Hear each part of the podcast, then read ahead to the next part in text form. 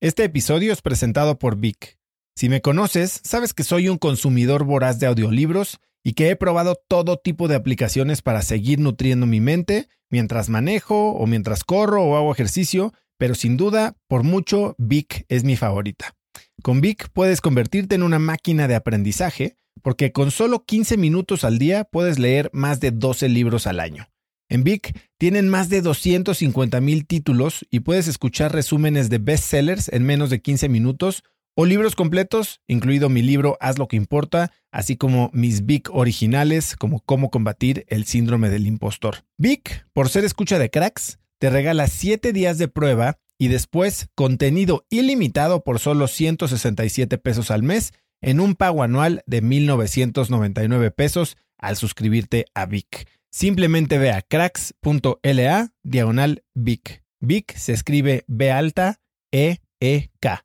Una vez más, es cracks.la diagonal Vic. Este episodio es presentado por Hospital Ángeles Health System. Cada invitado con el que platico en el podcast me abre los ojos a nuevas tecnologías que están impactando de forma positiva la manera en que todos nosotros vivimos. Una de las áreas en las que el avance tecnológico está generando más impacto es en el área de la salud, especialmente con los avances en cirugía robótica que permiten intervenciones con menos sangrado, menos dolor, cicatrices más pequeñas y una recuperación mucho más rápida. Hospital Ángeles Health System tiene el programa de cirugía robótica más robusto en el sector privado en México. Cuenta con 13 robots Da Vinci, el más avanzado y versátil del mundo, y con el mayor número de médicos certificados en cirugía robótica, con la cantidad de horas necesarias para poder operar, ya que tiene el único centro de capacitación de cirugía robótica en todo el país. Este es el futuro de la cirugía. Si quieres conocer más sobre el programa de cirugía robótica de Hospital Ángeles Health System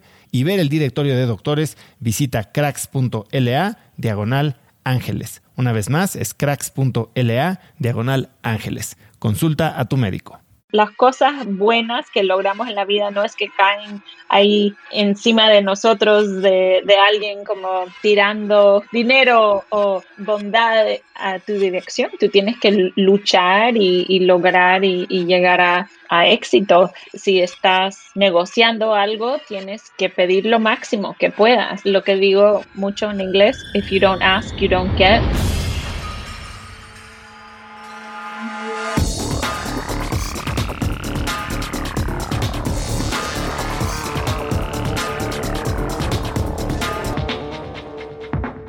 Hola y bienvenidos a un nuevo episodio de Cracks Podcast. Yo soy Osotrava y entrevisto cada semana a las mentes más brillantes para dejarte algo único y práctico que puedas usar en tu vida diaria.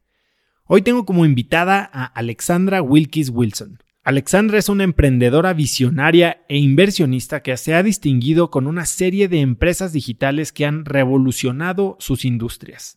Fue cofundadora de la pionera del comercio electrónico Guild y posteriormente de otras dos startups, incluyendo Glam Squad, y asesora e inversionista de decenas más. Alexandra tiene un MBA de la Universidad de Negocios de Harvard y actualmente es cofundadora y socia del fondo de inversión Clarisy. Hoy, Alexandra y yo hablamos de las ventajas de emprender en tiempos de crisis, de la importancia del coaching en equipos de alto rendimiento y de cómo superar el fracaso. Pero antes de empezar, este episodio es presentado por GBM Plus el inicio de año es un excelente pretexto para comenzar nuevas metas e implementar mejores hábitos. Sin duda alguna, uno de los hábitos que más veo entre mis invitados y otras personas exitosas es el hábito de invertir su dinero. Diario me llegan mensajes y preguntas sobre cómo puede la gente empezar a participar en las oportunidades que se están presentando actualmente en el mercado de valores y la verdad es que nunca había sido tan fácil hacerlo como lo es ahora con GBM Plus. GBM Plus es la aplicación en la que puedes comprar y vender acciones de empresas nacionales e internacionales, invertir tu dinero y verlo crecer. Además, GBM Plus te permite tener tu dinero en efectivo, generando rendimientos y con disponibilidad diaria y hasta puedes personalizar tus estrategias de inversión utilizando sus algoritmos inteligentes de manera muy sencilla. Si quieres empezar a invertir tu dinero y ponerlo a trabajar para ti, para la comunidad de Cracks Podcast, cuando abres tu cuenta de GBM Plus, GBM te regala tu primera acción de Ford. Si el año pasado no te diste la oportunidad, este es tu momento. Para abrir tu cuenta, simplemente ve a cracks.la diagonal GBM Plus. Otra vez, cracks.la diagonal GBM Plus. Ok, pues Alexandra, muchas gracias por estar hoy aquí en Cracks. Qué gusto tenerte y va a ser un episodio al que le tengo muchísimas ganas. Gracias por invitarme. Y gracias por hacer esto en español, que aunque no es tu primera lengua, es impresionante lo bien que lo hablas, así que eh, podremos llegar a mucha gente con, con esta disposición. Me gustaría empezar, a ver, tú eres una ultra mega founder, has creado varias empresas multimillonarias, todo el tipo de stage y ahora estás yéndote al lado del inversionista. Aquí ya lo has hecho a forma de angel investor, pero vamos a hablar un poco de eso. Pero algo que me llamó mucho la atención de ti es que tú pareces ser una matchmaker, una cupido de closet, que esa es una pasión tuya. Cuéntame un poco de eso. ah, bueno, primero, gracias por invitarme. Voy a tratar en español. Si me trabo, disculpa, pero a mí me encanta poner eh, grupos de gente juntos. Puede ser tipo partnerships de negocio, puede ser que presento a alguien para un, proyecto posible o puede ser por muchas cosas. De, de, amor, Cupid, como dijiste, eso no, no funciona bien. He tratado, pero no ha logrado nada en ese departamento. Qué buena partnership has logrado que se creara gracias a tu involucramiento. Bueno, hay, hay tantos. Puede ser que hablo todos los días con founders, emprendedores, puede ser que están buscando eh, inversión, puede ser que quieren expandir, expand, puede ser que quieren expandir a un nuevo país, quieren entrar mercados nuevos y, yo les ayudo, yo les presento a alguien, tal vez que puede ser parte de su equipo, tal vez puede abrir formas nuevas de distribución.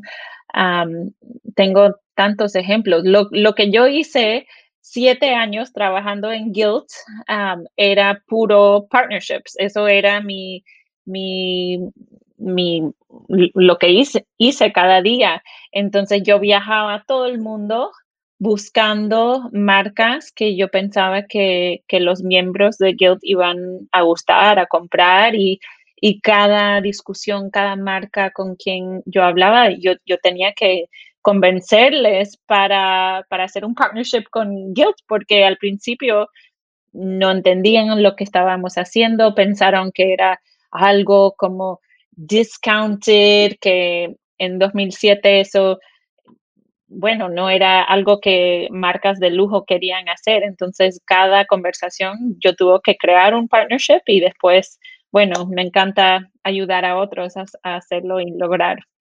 En términos de conectar gente y encontrar cómo se pueden ayudar, tú hablas mucho de karma. Tú hablas mucho de dar también y que las cosas regresan, pero también hablas de que si no pides, no tienes. Si no pides ayuda, no la recibirás. Explícame un poco cómo piensas eso. bueno, has hecho buen ah, research, how do I say? sí. bueno, en términos de lo que digo mucho en inglés, if you don't ask, you don't get, es verdad. Y yo veo eso muchísimo con mujeres que a veces le dan vergüenza preguntar para ayuda y la ayuda puede ser cualquier cosa, puede ser buscar inversores, puede ser que no entienden cualquier, cualquier cosa. Y yo, yo digo, mira, las cosas buenas que logramos en la vida no es que caen ahí eh, encima de nosotros, de, alguien como tirando dinero o bondad a, a tu dirección. Tú tienes que luchar y, lograr y, llegar a, a, éxito. Entonces, si estás negociando algo, tienes que, que, pedir lo máximo que puedas y ahí empezar en un nivel alto y eso es muy importante, te tienes que defender.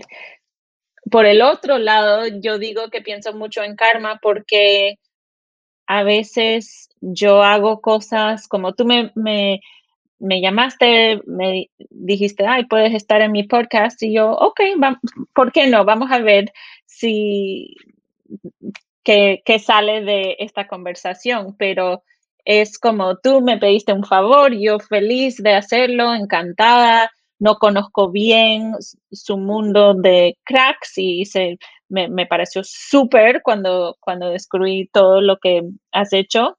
Y bueno, vamos a ver, tal vez de esta conversación buenas cosas van a ocurrir en el futuro, pero yo lo hago porque, porque me gusta, no sé, no es, no es, no tienes que vivir tu vida siempre pensando, bueno, si yo hago esto, alguien me va, me, me va, no sé. A retribuir. Sí. Pero a ver, algo que yo he visto mucho, y tal vez no pasa tanto en Estados Unidos, pero en Latinoamérica pasa mucho, Alexandra, es que la gente tiene miedo a pedir. La gente como que espera a que sí, la gente tire bondad en su dirección, como lo dijiste. Y entonces se quedan sin, sin mucho acceso al que podrían tener, ¿no?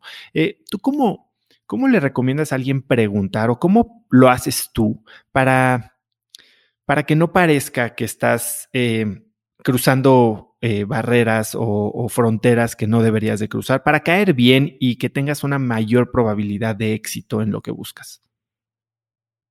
Bueno, yo, yo creo que es un tema de orgullo. Yo creo que hay gente que tienen mucho orgullo y no quieren parecer débil de cualquier forma. Y yo no soy así, yo no pienso así. Hoy yo estaba manejando mis niños al colegio y estábamos hablando de idiomas y de, hablar otros idiomas. Y yo, yo les dije que cuando yo tenía 18 años, yo fui a Brasil y me quedé con, con dos hermanas y su familia, mis mejores amigas. Eh, y yo hablaba un poquito de portugués, no mucho, y yo les dije que yo me levantaba, levantaba por la mañana y me sentaba en, en su casa hablando con la señora que cuidaba la casa en, en, mi forma de portugués que yo estaba aprendiendo, no, no sabía mucho, en esa época no había estudiado portugués y, y ella no hablaba ni una palabra de inglés ni español y ahí yo aprendí y mis niños como preguntaban, pero, you know, mommy, did you make mistakes? Did she laugh at you? Y yo decía, sí, sí, ella sí, ella se burlaba de mí porque yo, yo estaba inventando palabras, pero, pero eso es, a mí me no, no, me da pena. Y eso es solo como una metáfora de, de cómo soy yo. Si si necesitas ayuda, si no entiendes algo, si lo, lo, que sea, tienes que a veces put yourself in an uncomfortable position.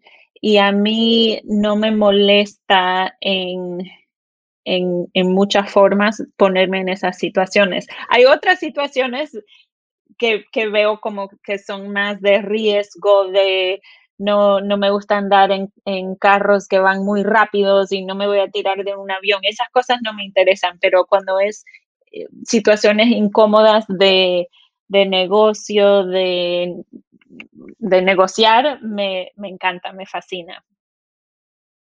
Has dicho que parte de tu éxito se lo debes a tu educación. A ver, tu mamá es de Cuba, se mudó a Estados Unidos en los años 60. La realidad que vivió tu mamá fue muy diferente a tu realidad.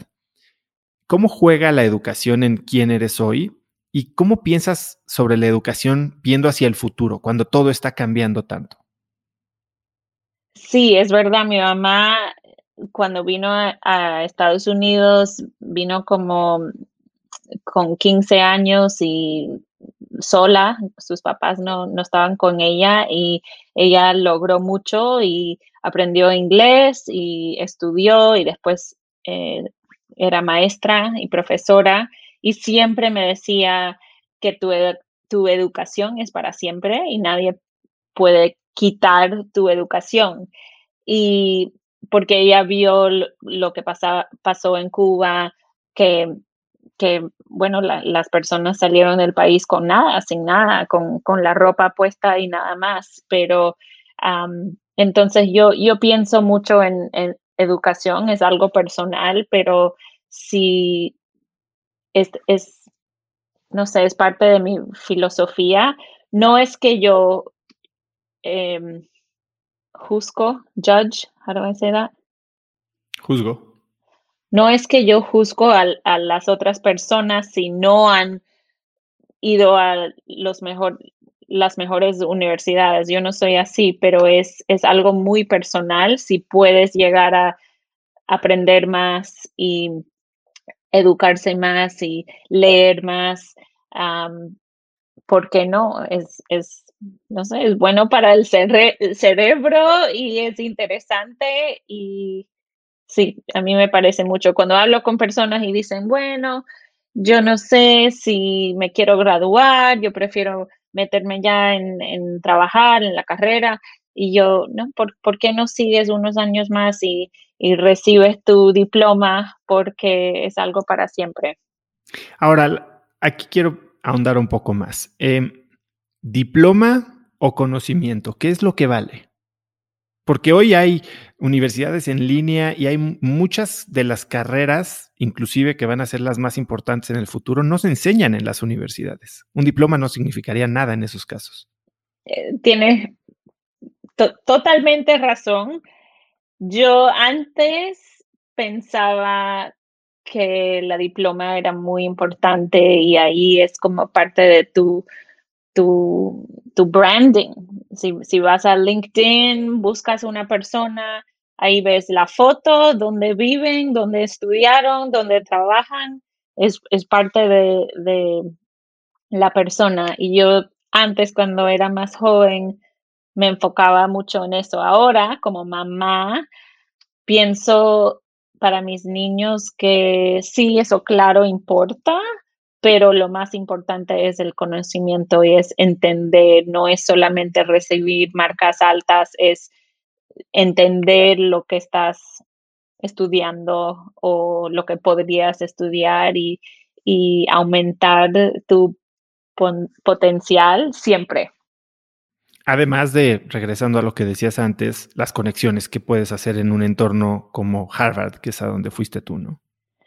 Sí, y yo cuando fui a Harvard no me di cuenta de toda la posibilidad del network para el futuro. Era más, era muy interesante, intelectual, muy divertido, aunque la gente piense que, que solo estudian, también pasé cuatro años espectaculares estudiando, pero gozando con, con mis amigos.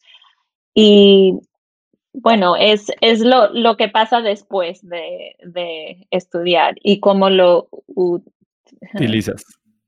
Y cómo lo utilizas.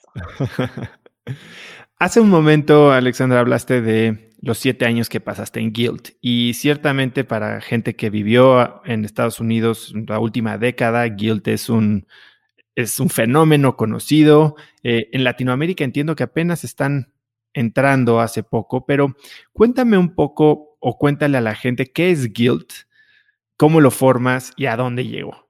¿Cuál era el concepto?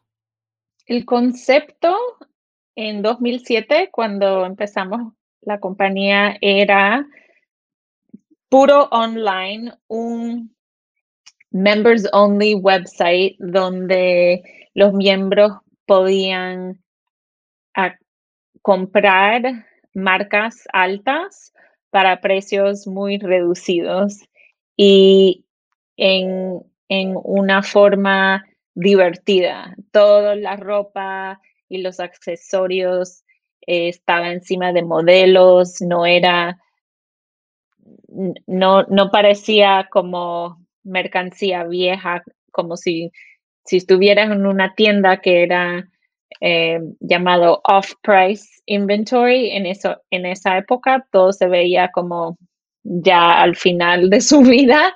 Sí, de remates, rebajas. Exacto. Y nosotros, no sé, eh, contamos la, la historia de cada marca. Si era una marca italiana, contamos, explicamos porque era especial y, y bueno, era, era una locura en Guild en los, los primeros meses y, años. Todo lo que pusimos online se vendía muy, muy, muy rápidamente. Entonces, cada día a las 12 de la tarde, los miembros se ponían uh, online, tenías que entrar con una clave, password, y, y ahí toda la, la, mercancía se vendía súper rápido. Entonces era como algo competitivo, de competitive shopping. Y no sé, era, era algo muy especial, un fenómeno. Éramos los primeros haciendo este tipo de lo que después llamaron flash sales. Ah, y, y, crecimos muy, muy, muy, muy rápidamente. Entonces, en, el, primer año hicimos 25 millones de dólares, el segundo año 170 millones de dólares en, en revenue. Entonces, un crecimiento que suena, suena muy bien, pero también no puedes imaginar el estrés. Todo que hicimos, cada parte de la compañía como sufrió. Tuvimos que, cuando comienzas algo con cinco co-founders, en una oficina chiquitica es muy diferente cuando tienes 25 empleados y después, tres meses después, 50 empleados, tres meses después, 100 y después 200, 400, 800. Cada tres meses estábamos doblando la, el número de, empleados por dos años, eso pasó. Entonces, puedes imaginar, a veces sentíamos que había mucho, eh, eh, todo estaba muy caótico, y, a veces también los miembros se quejaban cuando querían comprar una marca y estaban ahí desesperados tratando de comprar y, no había, ya, ya que todo vendía muy rápido. Ahora, mencionaste algunos puntos clave, ¿no? Porque hay que recordar que esto fue en 2007. Esto fue pre-iPhone, o sea, no existía el iPhone, no existían las apps. Como lo dijiste, era todo vía web, en computadoras. Y, y hay dos puntos que mencionaste. Uno, que era solo por invitación y después que fomentabas este sentimiento de urgencia, ¿no? Como eh, tuve a Patrick McGuinness que inventó FOMO, que lo conoces bien seguramente aquí en el podcast. Eh, ¿Por qué? ¿Cómo estas dos cosas jugaban en el modelo y por qué decidieron centrarse en estas dos? Bueno, mucho lo que hicimos era, era mucho lo que hicimos era inspirada por a New York City Sample Sale, que si no, si no conoces lo que es a New York City Sample Sale, era la forma en que muchas de las marcas y algunas altísimas, tipo las marcas más lujosas que puedes imaginar, a veces tenían, invitaron a, pues, ser eh, la media o gente con influencia a, ir, a, veces era en un hotel o en lugar, un lugar en Nueva York y a veces vendían toda la mercancía que no se vendía en las tiendas, a veces menos 80%, menos 90%, unos precios increíbles. Y las mujeres, yo iba, yo, yo, a mí me encanta ir a esas cosas, pero a veces eran en lugares no muy fáciles de encontrar, inconveniente, colas largas, pero cuando entrabas era como para muchas mujeres una locura, como adrenaline rush, que querías poner todo, todos los zapatos de tu tamaño, eh, agarraste y ahí, ahí veías todo lo que tenías y, y ahí, pues, bueno, probabas algunos si podías, pero a veces no había tiempo.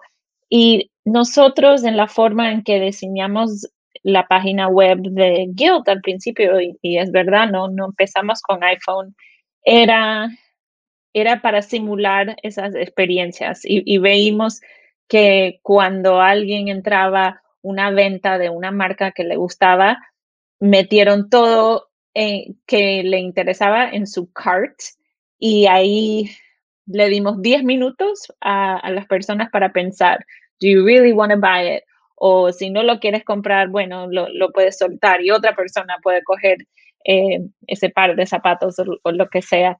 Entonces, mucho de lo que hicimos era como inspirada por las, los sample de marcas como Gucci, Fendi, Valentino, Prada, etcétera, que eran así en Nueva York.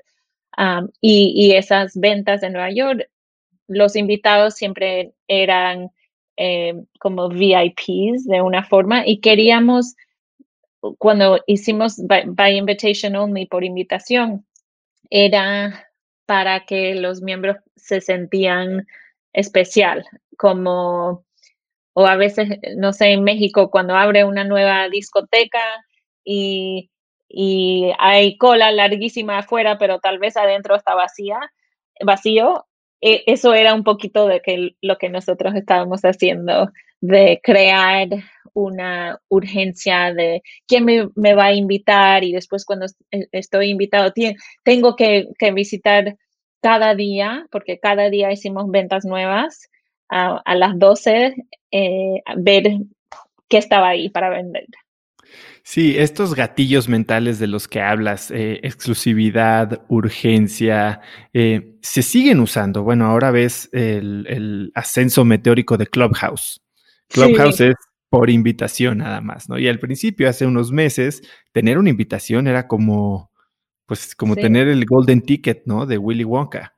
Sí, y cuando, y cuando tienes es, por ejemplo, yo, yo me metí en Clubhouse recién y me dieron cinco ah, invitados. Entonces yo tenía que pensar bien, ¿quién quiero invitar que lo va a usar y lo va a aceptar? Porque no quiero gastar una invitación en cualquier que, no lo va a apreciar. No, yo pensaba, a lo mejor me van a dar más, pero tal vez no, porque yo, yo, estaba nueva, no, no entendí bien cómo cómo funcionaba, pero es verdad, ahora me dieron más invitaciones y puedo invitar a, más personas. Y además, algo increíble que hace Clubhouse es que te pone crédito por haber tú invitado a alguien en el perfil de esa persona. Entonces, si invitas a gente que puede ser muy popular, ahí va a estar tu nombre todo el tiempo en su perfil.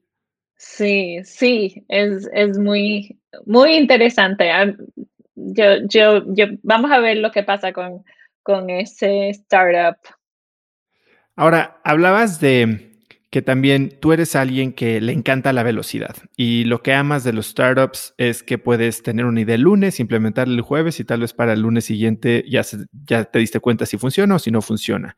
¿Qué tipo de cosas probaste en los primeros, digamos, meses de Guild o cuáles fueron estos experimentos que, mayor impacto tuvieron en el crecimiento o la aceleración de la compañía? Claro, bueno, probamos muchas cosas puede ser la hora del día en que lanzamos las ventas. La, la primera venta, que era con un diseñador que se llama Zach Posen, lo hicimos a las 9 de la, mañana, hora de Nueva York. Y después nos dimos cuenta que la mitad de las personas comprando vivían en, en, California, entonces era las 6 de la mañana y pensamos, oh, eso no es muy, muy buena idea, qué pena y después la segunda venta probamos a las 11 de la mañana. Salió bien. La tercera venta, hicimos a las 12, salió bien y la verdad es que, bueno, ahí nos quedamos a las 12. Lo cómico es que yo creo que ahora, hoy en día, cuando entrepreneurs lanzan compañías, quieren tener so much data y quieren analizar todo lo que pueda. Parte era que nosotros estábamos moviendo muy rápido y parte, parte es que también no había tanta información que podríamos analizar porque lo, está, lo que estábamos creando era una cosa nueva. Entonces nos manejábamos mucho por instinto, que nuestros profesores eh, de business school a veces no, no pensaron que, no, no, nos enseñaron así, pero la realidad es cuando estás navegando y creciendo una compañía, a veces tienes que tomar decisiones rápidamente sin tener toda la información que, que quieres. Hace poco hablaba también aquí en el podcast con una inversionista mía y que también vive en Miami, Laura González Stephanie. Sí eh, y ella piensa exactamente igual que tú. Ella estuvo en Facebook y habla de cómo es importante tener la data, pero solo para respaldar tu, tu instinto. Sí, interesante. Algo que me llamó mucho la atención en la historia de Guild es que cuando apenas llevaban 10 personas, era un equipo pequeño, contrataron un executive coach. Cuéntame qué, cuál era el objetivo, por qué decidieron hacerlo y qué ganaron al hacerlo. Sí, contratamos un señor que se llamaba Barry Carden y un mentor de nosotras nos contó, primero es muy bueno tener un coach, especialmente si ustedes, que era la realidad, son eh, first time founders y éramos un poquito, bueno, joven y no sabíamos, bueno, hablo por mí misma, yo no tenía idea de del crecimiento que íbamos a tener tan rápido y toda la presión de, de, ah,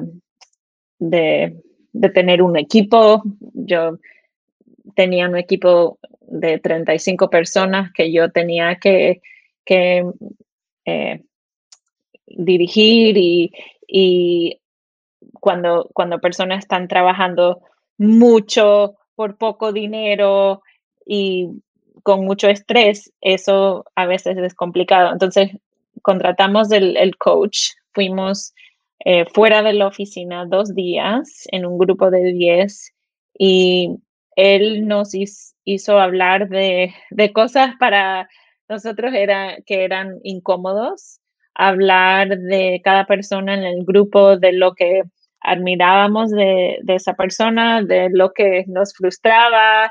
usamos Myers-Briggs, que es... este examen de psicológico de personalidad. Sí, eso. qué perfil eres tú? Yo soy ENFJ, entonces extrovertida, uh, intuitive, a feeler, como que siento emociones y judging. Um, tal vez tú puedes explicar mejor en español, pero ah, soy ENFJ y me di cuenta que una otra persona tenía el mismo perfil, pero la mayoría del grupo tenían un perfil diferente. Y la, la primera cosa que nos dimos cuenta de nuestro grupo de 10 era que estábamos poniendo en el equipo muchas personas similares. Y eso, eso no es bueno. En, en, cuando quieres crear una compañía, es bueno tener uh, estilos diversos, diversidad es súper importante, de todo, de, no solamente de, de, lo de afuera, pero lo también de cómo, del cerebro, cómo, cómo piensas, cómo em, usas información, quién es muy enfocado en análisis y, y los números, quién se dirija más por instinto, uh, quién, qué tipos de cosas le, le, hace, le pone nervioso. gente que planea mucho comparado a gente que es más desorganizada. Es muy importante tener un equilibrio y nos dimos cuenta de qué tipos de personas teníamos que, encontrar para encontrar un equilibrio para la compañía. Nos ayudó mucho, pero era, bueno, había gente llorando, esas cosas a veces tienes que enfocarte y tienes que decidir, ok, si vamos a tener un coach, ahí nos le, damos la oportunidad de, ayudarnos, porque a veces gente se puede, puede pensar, oh, no, no, me interesa mucho, es, es un poco tonto. ¿Y esto fue algo que hicieron una vez o después continuaron con su apoyo? Continuamos, pero tal vez no tan, de forma tan intensiva, sí, intensa, era más, bueno, éramos 10 y con, con el tiempo, cada uno de nosotros teníamos nuestros equipos. Entonces, a veces llamamos a, a Barry a ayudarnos con los equipos que nosotros manejábamos. O si teníamos una pregunta, un conflicto o algo que queríamos, eh, en que necesitamos una guía y él, él, eh, tenía más de 70, 70 años, entonces tenía muchísima experiencia, había visto tantos equipos con tantos problemas, entonces él nos hablaba muy francamente de si no arreglas esto, eso puede pasar. Y yo, yo veo tensión entre estas dos personas. Si no lo arregles, algo tóxico va a ocurrir en tu cultura. Y nos habló así. Y, y es muy importante en una compañía tener una cultura buena. Si tienes una persona tóxica, tienes gente que, que puede, no sé, es, es, puede dañar una compañía mucho más que, que cualquier número que sale mal. La, la, cultura, de, en mi opinión, la cultura de una compañía es, es clave. Y a nivel personal, tú como multi-CEO, ¿has tenido a alguien, un coach a quien recurres con frecuencia? No, no sé si decirle advisor, yo le diría más coach. Bueno, eh, yo llamé a Barry no solamente para Guilt en mis siete años ahí, pero le invité a Glam Squad, que era otra compañía uh, que, que, yo era co-founder CEO ahí. Le llamé eh, en los años recién en Allergan para un equipo que yo, yo estaba uh, trabajando y vi que ellos necesitaban ayuda. Entonces, él, él me ha ayudado muchísimo en, en mi carrera profesional, pero a veces llamo a personas diferentes. Yo, yo digo my personal board of directors, que puede ser para muchos tipos de, de cosas o consejos que busco. Puede ser en, en, qué va a ser el próximo paso que tomo en, mi carrera. Puede ser, necesito un abogado ayudarme a entender algo. Puede, no, no, tiene, no tienes que depender solamente en una persona. A veces es bueno tener eh, expertos que te pueden ayudar y apoyar en varios tipos de situaciones. Arrancaste Guild en 2007, eh, justo cuando apenas tuvo un poco de hipo el mercado y después, un año después, todo se derrumbó. Eh, ¿Eso crees que fue una ventaja para ustedes, sobre todo en el modelo de negocios de descuento que tenías?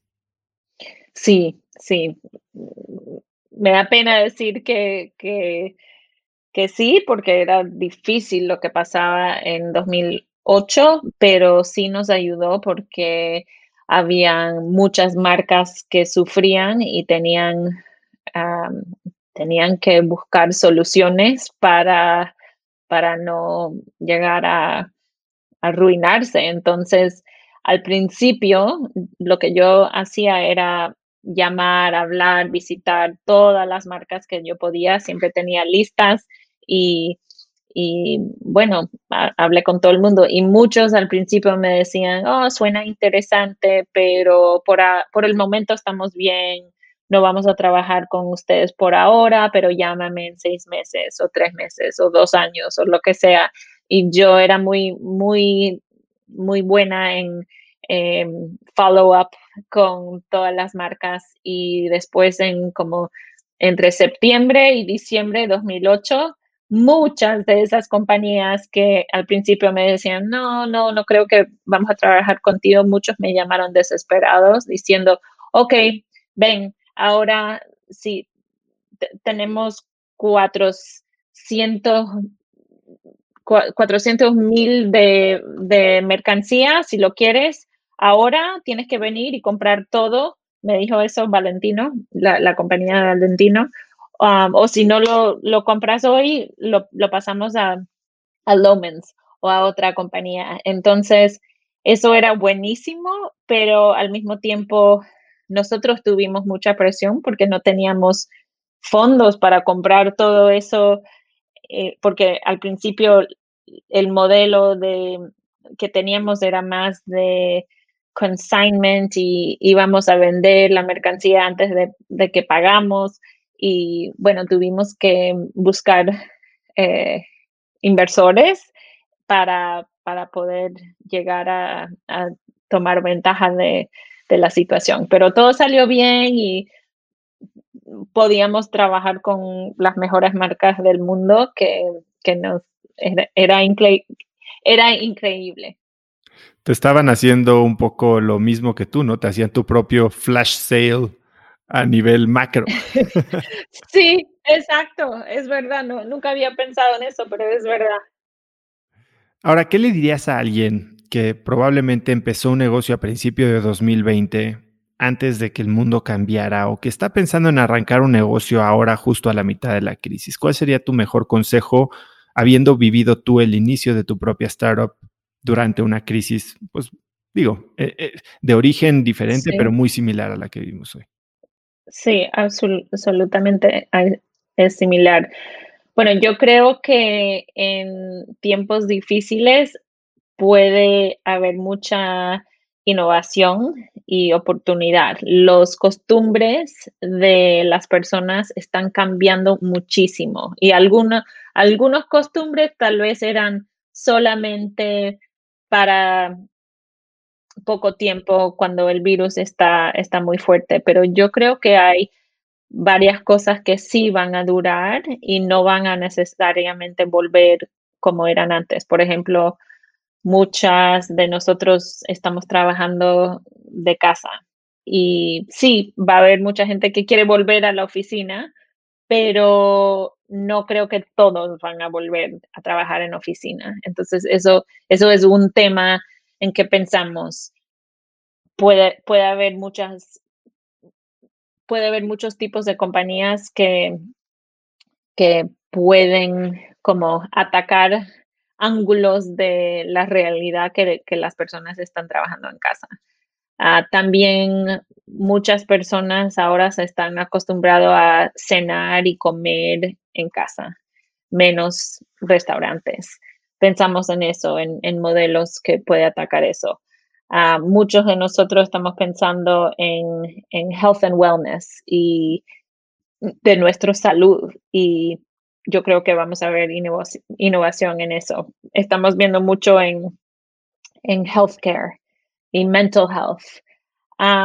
entonces yo, mis consejos son, si, tienes una idea o si ya has empezado una compañía en estos tiempos difíciles, es no te preocupas. Yo creo que es, buena oportunidad. Sí hay fondos para, si estás buscando inversores, es posible.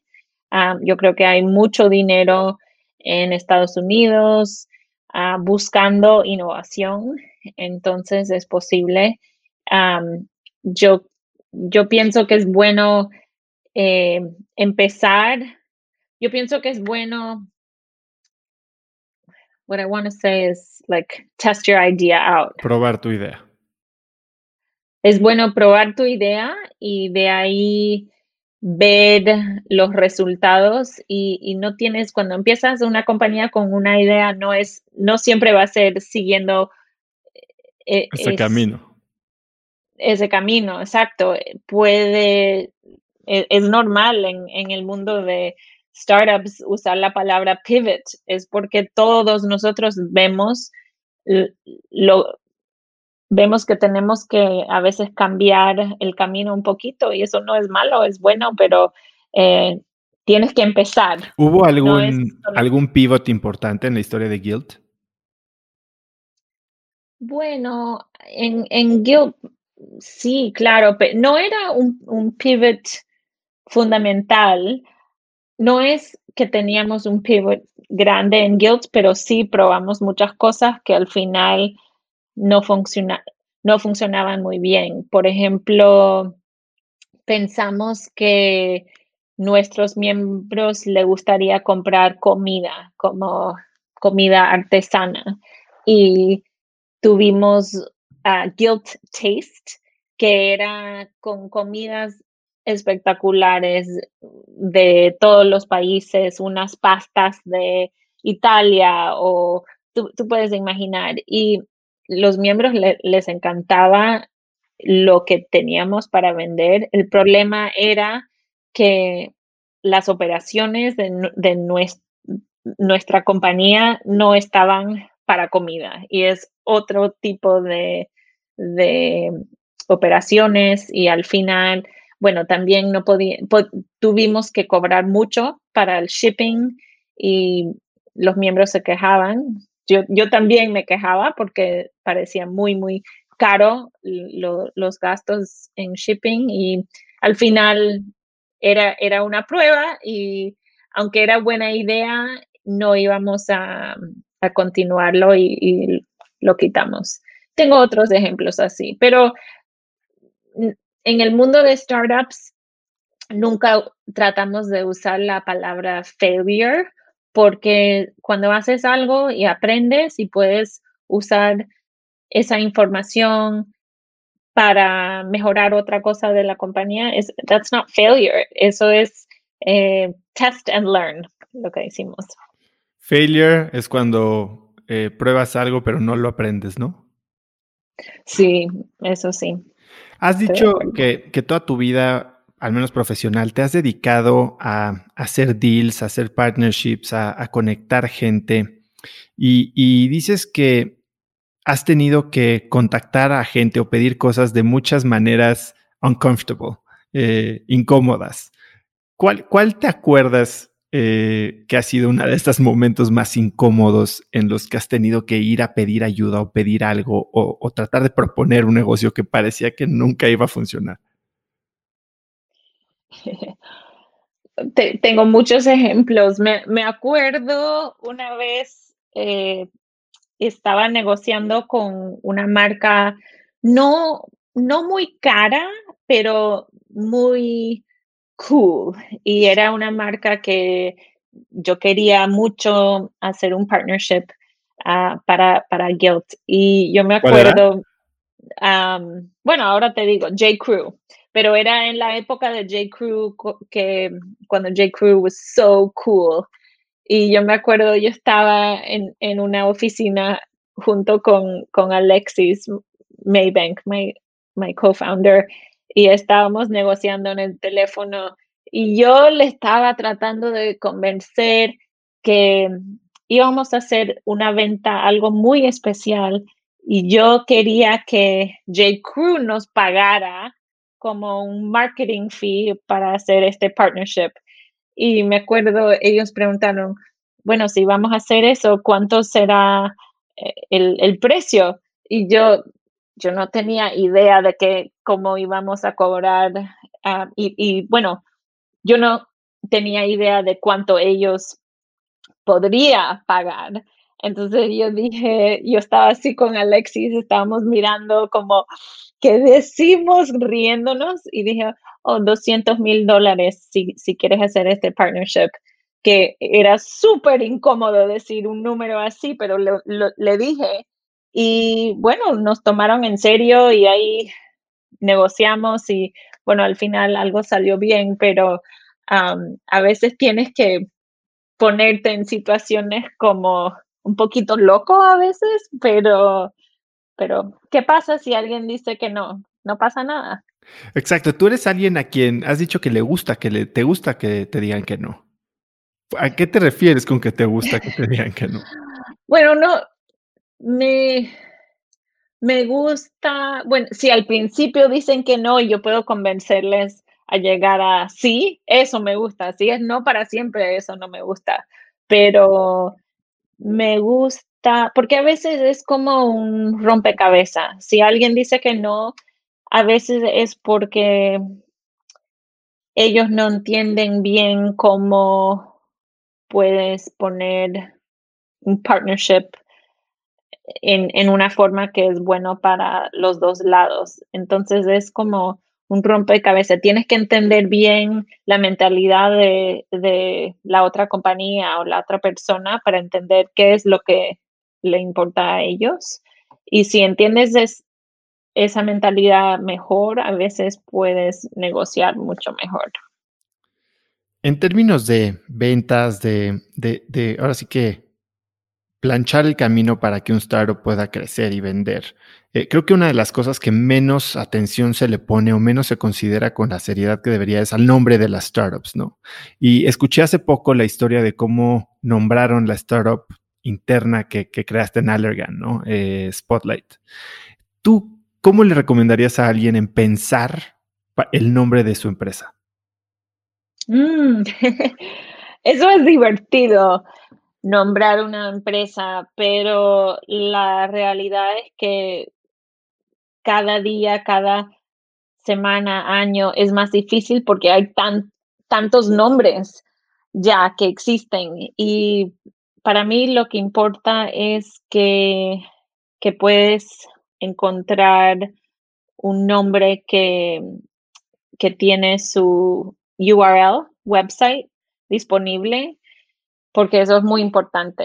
Y bueno, si es una compañía internacional, si es, por ejemplo, yo sé que imagino que muchas personas escuchando eso están en México, si es una empresa, decimos en México, pero quieren también ser relevante en Estados Unidos, tienes que pensar en eso, si es un nombre que funciona en, en, inglés y español y tal vez otros, otros idiomas, portugués puede ser, tiene no es muy bueno tener un, URL muy largo, es, es, mejor tener uno más corto porque ahí no lo escriben bien. también tienes que pensar ahora en, Google y si es un, una palabra muy común, va a ser difícil llegar a, arrancar. Sí. Entonces, todas estas cosas, tienes que pensar en eso. Yo, yo diría que ahora puedes inventar una palabra y, después dar como eh, una explicación de, cómo llegó la, esa palabra. Puede ser iniciales de fundadores, puede ser, no sé, puede, puede ser una palabra en, un idioma que no se usa mucho, like Sanskrit o algo, puede ser, puedes, you know, let yourself be creative and have fun y después eh, a mí me encanta tener como opciones y preguntar a muchas personas con, con survey. Survey Monkey es, es, algo que usamos mucho en Estados Unidos, no sé, en México si se usa ese otro, pero es bueno oír pensamientos de, los otros. En, en Guilds, yo me acuerdo, teníamos cinco nombres, cinco palabras, hicimos un survey y la última pregunta era, ¿quién era preguntar cuáles eran los cinco, cuáles eran las cinco palabras del principio? Y la palabra que todos podían acordarse era guild. Los, los otros oh, se olvidaron de la lista. Um, no de todas, pero eso es importante. You want name recall. Qué interesante cómo lo hicieron, porque igual ya habían escogido otros nombres como más populares, pero no se acordaban ni siquiera de ellos. Sí, algo, algo, no sé. E, era una palabra simple, cuatro, cuatro letras y disponible. Y cuando, no, bueno, no era disponible, Alexis, my co-founder, ella usó su dirección de email de la universidad para comprar el domain y era 8 mil dólares, que bueno, para nosotros era muy caro en esa época, pero creo que hoy en día no es muy caro. Sí, ahorita cualquier dominio de cuatro letras.com debe salir en 100 veces eso, ¿no? Sí, creo que sí. Ahora, ¿construiste Guild pre-iPhone, tal vez incluso pre-performance marketing, aunque ya, ya existía Facebook y ya existía Google, pero lo construiste sobre una base de correos. ¿Qué, ¿qué rol juega el email hoy? O al menos, ¿cómo, ¿cómo lo piensas cuando hablas con las startups que asesoras o inviertes? ¿El email está muerto o el email es el recurso menos aprovechado del mundo? Muy buena pregunta. yo creo que cada compañía tiene que pensar en, cuáles son los consumidores, ¿sí? ¿Quiénes son los consumidores de, de esa empresa? Porque la forma en que vas a hablar con personas de 18 a 25 años va a ser diferente que los de 25 a 35, diferente de 35 a 50, etcétera. Entonces, yo creo que si, si estás enfocado en Gen Z, tal vez no va a ser email. Eh, es más, puede ser por text, puede ser por WhatsApp, ahora Telegram and Signal y chat y no sé qué. si, si quieres encontrar a, a consumidores de la edad de mis papás, será más Facebook o email. Entonces, yo creo que eso es muy importante entender bien quién es el, el target market. Y yo pienso que, que, word of mouth sigue siendo súper importante. Es, es bueno para personas leer o encontrar o descubrir, pero la mejor forma de tratar algo nuevo a veces es cuando un amigo te recomienda algo. Sí, generar estos loops virales, ¿no? Sí.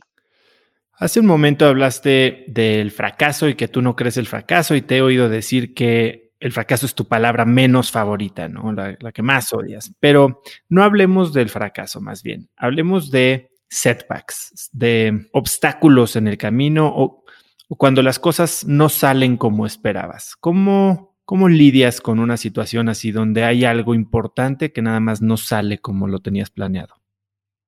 Bueno, a veces es, es difícil, no, no voy a decir que, que bueno, en, dos segundos sigues andando como si no, no pasó nada. Ah, pero lo, lo bueno es tomar una pausa, entender bien qué pasó en un fracaso o en un setback qué podrías haber hecho mejor, era algo prevenible o no, y, aprender de, la situación. Yo, yo, antes de estar en Guild, estaba trabajando en dos compañías de lujo. Una era Louis Vuitton, el otro era Bulgari. Y yo me acuerdo, esos mundos eran más de, de mundos de respeto a la persona más alta y de como seguir las órdenes y, bueno, si yo tenía ideas, a veces nadie me llamaran, me llamaron, you know, shut up Harvard, no queremos oír las ideas. Estoy exagerando, pero como para tener idea. Y, y, y bueno, yo creo que en el mundo del lujo lo que yo veía era si algo salió mal, alguien gritaba y alguien tomó como, uh, someone took the blame for the mistake. Y era muy público, muy feo, muy incómodo, todos con miedo. Y lo que encontré en la cultura de startups es muy diferente. Es no esconder los fracasos o los setbacks o cuando algo sale mal. Es más cultura de de poner atención en problemas. Y no sé si eso viene de cultura de, ingenieros que enseguida que, ven algo que no funciona bien, quieren arreglarlo y quieren, ah, no es que quieren... Eh, Apuntar dedos y dar eh, culpa. No, es más, ok, ahora todo el mundo vamos a trabajar juntos para resolver esto. Y eso a mí me encantaba porque era tan diferente a este mundo que era más de, miedo y trabajar en, una situación que no es, no es cuestión de alguien se, que hay castigo y que hay miedo, trabajar en un mundo que es, aprendemos juntos, trabajamos juntos, logramos juntos, lo bueno y lo malo estamos en un equipo. Eso es buenísimo, muy divertido y muy diferente. Has sido muy abierta al hablar de burnout y sé que tu segundo año en Guild fue, fue muy duro. Hoy, ¿cómo previenes el burnout? Bueno, ahora estoy viviendo en Miami, estoy muy contenta, pero sí, yo creo que burnout en, en un startup es, es, muy real. Imagino que ahora en, en este, esta época de, del, del, virus, imagino que hay mucha gente muy estresada. Eh, para mí ahora es, es encontrar equilibrio del trabajo, de estar con mi familia, de deportes. Me gusta mucho jugar tenis. Aquí puedo, es fácil. Viviendo en Miami, en Nueva York, no era tan fácil salir y hacer ejercicio y deportes, no, no era tan fácil para mí. Entonces me siento como muy bien en, en, en términos de my mental health, que sí puedo salir afuera todos los días tener tiempo para, para leer, para pensar. Eh, yo creo que ahorita, en esta época, hay, hay demasiado, no sé, cada vez que abro mi teléfono hay demasiado mensajes y cosas de eso. Me preocupo por eso, creo que es demasiado, tengo que apagar algunos apps, no sé, pero bueno, por lo, por, por ahora estoy bien. Y, y con los founders a los que asesoras, ¿cuál es el tip clave que les das en términos de a qué deberían de ponerle atención para prevenir que lleguen al, al punto de quiebre? Bueno, creo que encontrar equilibrio es muy importante y a veces veo fundadores que piensan que tienen que hacer todo y no quieren delegar y no, no piensan que pueden encontrar otras personas para su equipo que pueden ser tan dedicadas como ellos mismos. Y eso, eso no es bueno. Si vas a tener una compañía creciendo, tienes que encontrar a, personas para tu equipo para poder aumentar todo. No, y una persona no puede tener todo el estrés y la presión de la compañía en, en sus... Eh, no, no puedes. Necesitas confiar que puedes tener gente en, en, su equipo que sí pueden. Entonces yo, yo les consejo mucho ah, delegar. Les digo, eh, yo pienso que es importante, siempre he pensado y en Guild éramos así, Kevin Ryan, que era nuestro co-founder y chairman, él, él, él siempre decía que era importante tomar vacaciones y, yo pienso eso también. Yo creo que es bueno, en inglés yo digo, to recharge your batteries.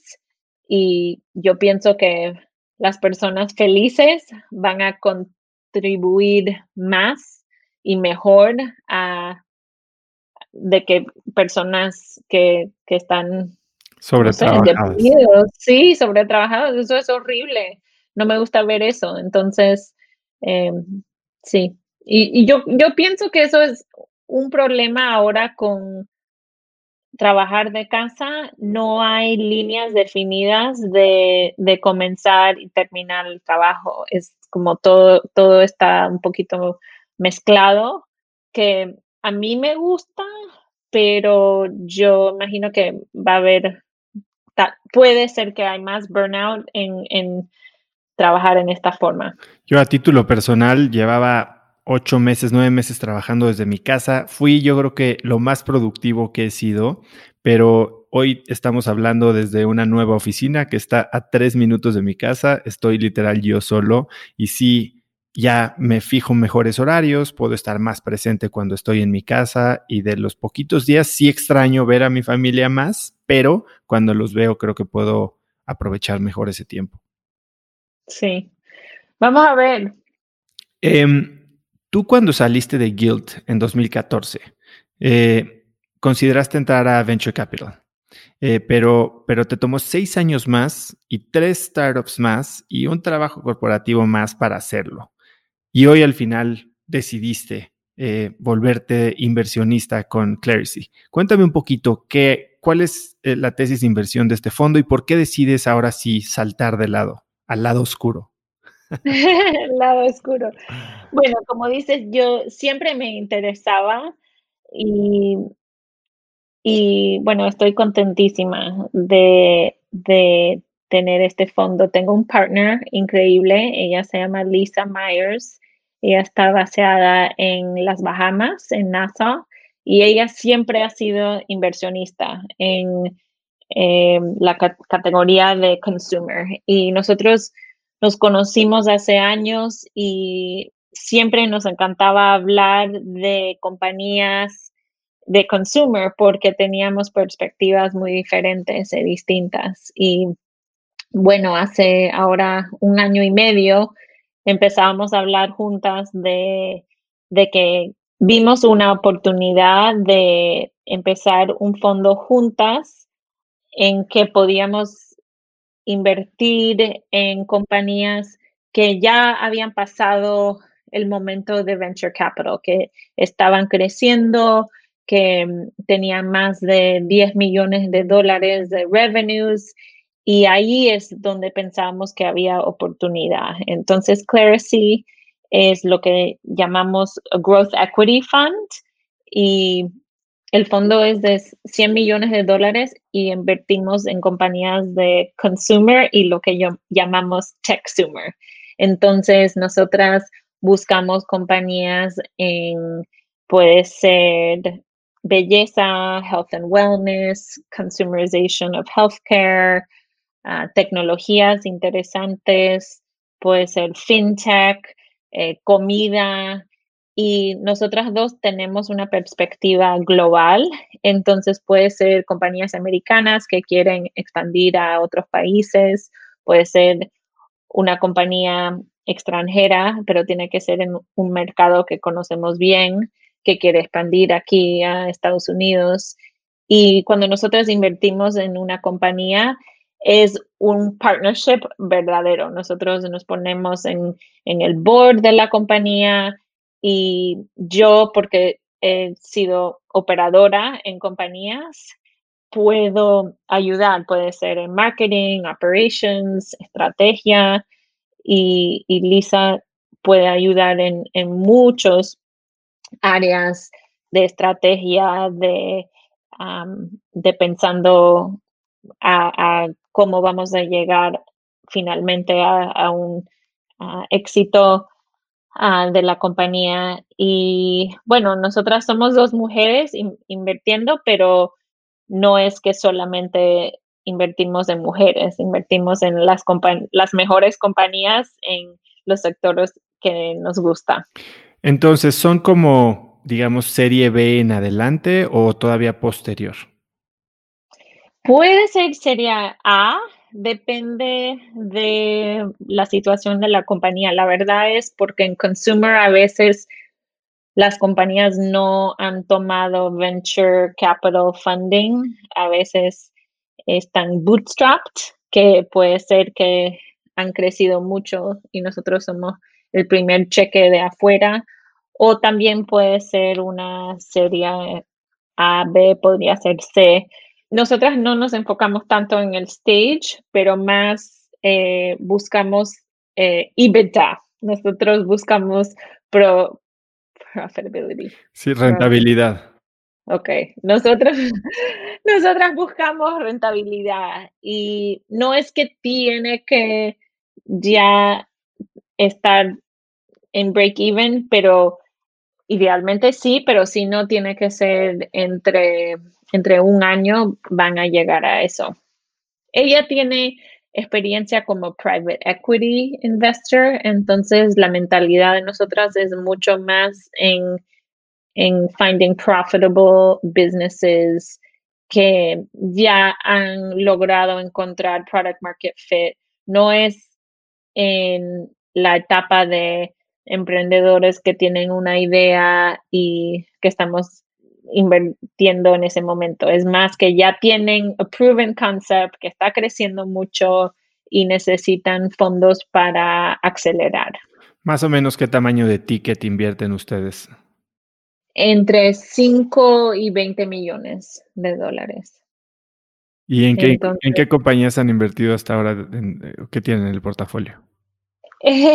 bueno, somos un fondo nuevo, entonces hemos tenemos, somos un fondo nuevo, tenemos 70 millones del 100 millones que te conté y tenemos la primera inversión que no te puedo contar todavía, pero es algo que nos fascina y son dos fundadores que yo he conocido desde 2012 y los conozco súper bien y tengo mucha confianza, pero todavía no te puedo contar.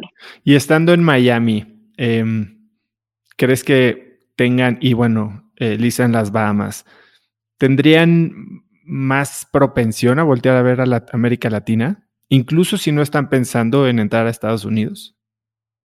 Somos abiertas, queremos ver todas las posibilidades, no somos un fondo que solamente puede invertir en una geografía, tenemos flexibilidad, pero no vamos a invertir en una categoría o en un país que no entendemos bien. Tenemos que entender muy bien y tenemos que poder apoyar y ayudar la compañía. Entonces, depende, depende de, mucho. Pero somos abiertas. Platicábamos antes de la entrevista y me decías que, bueno, lo acabas de mencionar, 70 millones de 100 millones. ¿Qué tipo de inversionistas podrían tener acceso a Claricy? Puede ser family offices, puede ser fundadores que ya han tenido exits, puede ser individuales que tienen dinero para invertir y la palabra Claricy en inglés quiere decir a group of learned collaborative people y lo que nosotras queremos hacer es poner todas estas personas, los fundadores, los inversores, los partners que tenemos, eh, tener un grupo en que todos se pueden conocer y por ahora tiene que ser por Zoom, pero en el futuro puede ser en Miami o las Bahamas. Y, y ahí nosotros siempre decimos que two heads are better than one, three heads are better than two. Y, y ahí apreciamos muchísimo nuestros inversores que nos pueden ayudar a a encontrar compañías. Tenemos un pipeline bien, bien, bien lleno. Cada día me llama nuevos fundadores eh, pidiendo que podemos mirar a poder invertir en sus, sus compañías. Tenemos networks amplias y diversas entre Lisa y yo. Y bueno, queremos inversores que, que gustarían tener acceso a a nuestro, nuestras compañías y, si quieren participar en cualquier forma, pueden, pero no es necesario. ¿Qué es lo que más te emociona de 2021? 2021. Bueno, yo creo que muchas personas están cansadas y quieren ver cambio y quieren quieren vivir y quieren disfrutar de, su vida. Y yo creo que todos nosotros apreciamos la vida un poquito más. Hemos visto mucho sufrimiento, pero también eh, yo creo que ya con las vacunas podemos esperar que vamos a ver mejores tiempos muy prontos. Y en cuanto a, a ver, tú tienes mucha experiencia en retail, moda, salud, eh, servicios llevado a casa. ¿Tú qué esperas del futuro de retail? Si bien ustedes con Guild revolucionaron las flash sales y la venta en línea y las listas de email, después Groupons y demás. Y después a alguien que también conoces, a Andy Dunn con Bonobos, eh, empezó también el direct to consumer y, y multichannel o omnichannel. ¿Tú qué esperas ahora que también la pandemia ha alejado a la gente de los centros comerciales y que, bueno, ya de por sí venían cerrando muchos eh, por todo el país y también en otros países. ¿Qué esperas del futuro del retail? Yo creo que the consumer is the boss. Ahora, tienes que, que entender bien qué es lo que quieren los consumidores. Yo creo que es conveniencia, creo que ahora nosotras, nosotros valoramos familia más que siempre en, nuestras vidas y los centros comerciales, retail, las tiendas van a tener que ofrecer algo diferente. Y una experiencia, porque si no, ¿por qué no vamos a comprar todo por computadora o teléfono? ¿Qué, qué nos va a hacer ir a una tienda o un centro comercial? Tiene que ser algo, no sé, especial. Y yo no sé qué es todavía, no sé, eh, pero algo, algo especial. Y en, términos, y en términos de e-commerce y experiencia, ¿Amazon se va a comer el mundo? bueno, yo soy una, yo, yo veo el mundo uh, glass half full, not half empty. Entonces, no, no voy a decir que, que sí. Yo creo que, bueno, Amazon es increíble con muchísimo poder, pero sí hay posibilidad de innovar y crear cosas nuevas. Puede ser que Amazon los compra al final, vamos a ver, pero, pero no, no es, no es la solución para todo. Alexandra, si pudieras escribir un mensaje en el cielo para que millones de personas lo vieran, ¿qué diría? Wow, qué, qué pregunta. tengo que pensar. Uh, Puede ser en inglés. Lo que tú quieras. tal vez pusiera la palabra en inglés live, que será vida. O vive. ¿Por, qué? Vive, vive. ¿Qué es lo que tratarías de, estar, de decirle a la gente con esa palabra? Es como, bueno, vivir tu vida y just go, move forward. No sé, live porque es el no, no quiero pensar, pero el opuesto de, de vivir es, es el otro. Entonces, tienes que, bueno, vivir tu vida y no pensar tanto en lo que piensan los otros. Alexandra, ha sido increíble platicar contigo. Sé que te tienes que ir. Eres una crack. Me encanta que, que hayas estado abierta a platicar en español eh, y contar la historia y todo lo que has aprendido. Muchísima suerte, muchísimo éxito en, con Clarity y espero que nos podamos conocer pronto. ¿Dónde puede eh, contactarte gente, seguirte? ¿En qué red eres más eh, activa? Probablemente LinkedIn y Instagram.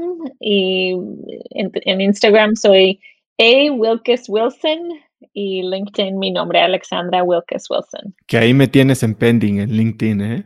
Ay, sí, voy a buscarlo ahorita. Perdón, perdón. Bueno, ¿algo más que quieras agregar? No, muchísimas gracias, muy divertido y felicidades. No, Alexandra, muchísimas gracias por estar aquí y vas a ver que mucha gente se va a llevar cosas muy buenas de, de lo que nos compartes hoy. Muchísimas gracias. Gracias a ti. Adiós. Bye.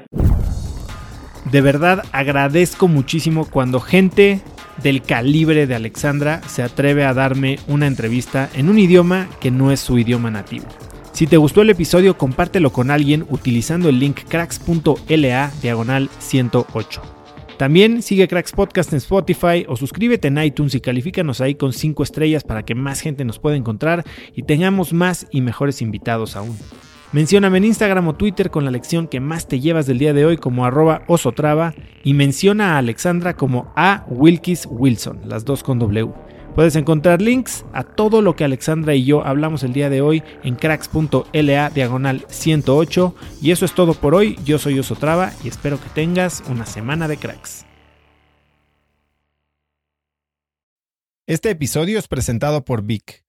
Si me conoces, sabes que soy un consumidor voraz de audiolibros y que he probado todo tipo de aplicaciones para seguir nutriendo mi mente mientras manejo o mientras corro o hago ejercicio, pero sin duda, por mucho, Vic es mi favorita. Con Vic puedes convertirte en una máquina de aprendizaje porque con solo 15 minutos al día puedes leer más de 12 libros al año. En Vic tienen más de 250 mil títulos y puedes escuchar resúmenes de bestsellers en menos de 15 minutos o libros completos, incluido mi libro Haz lo que importa, así como mis Vic originales como Cómo combatir el síndrome del impostor. Vic, por ser escucha de cracks, te regala 7 días de prueba y después contenido ilimitado por solo 167 pesos al mes en un pago anual de 1.999 pesos al suscribirte a Vic. Simplemente ve a cracks.la diagonal Vic. Vic se escribe B alta E E K. Una vez más, es cracks.la diagonal VIC. Este episodio es presentado por Hospital Ángeles Health System. Cada invitado con el que platico en el podcast me abre los ojos a nuevas tecnologías que están impactando de forma positiva la manera en que todos nosotros vivimos. Una de las áreas en las que el avance tecnológico está generando más impacto es en el área de la salud, especialmente con los avances en cirugía robótica que permiten intervenciones con menos sangrado, menos dolor, cicatrices más pequeñas y una recuperación mucho más rápida. Hospital Ángeles Health System el programa de cirugía robótica más robusto en el sector privado en México. Cuenta con 13 robots Da Vinci, el más avanzado y versátil del mundo, y con el mayor número de médicos certificados en cirugía robótica, con la cantidad de horas necesarias para poder operar, ya que tiene el único centro de capacitación de cirugía robótica en todo el país. Este es el futuro de la cirugía. Si quieres conocer más sobre el programa de cirugía robótica de Hospital Ángeles Health System y ver el directorio de doctores, visita cracks.la diagonal ángeles. Una vez más, es cracks.la diagonal ángeles. Consulta a tu médico.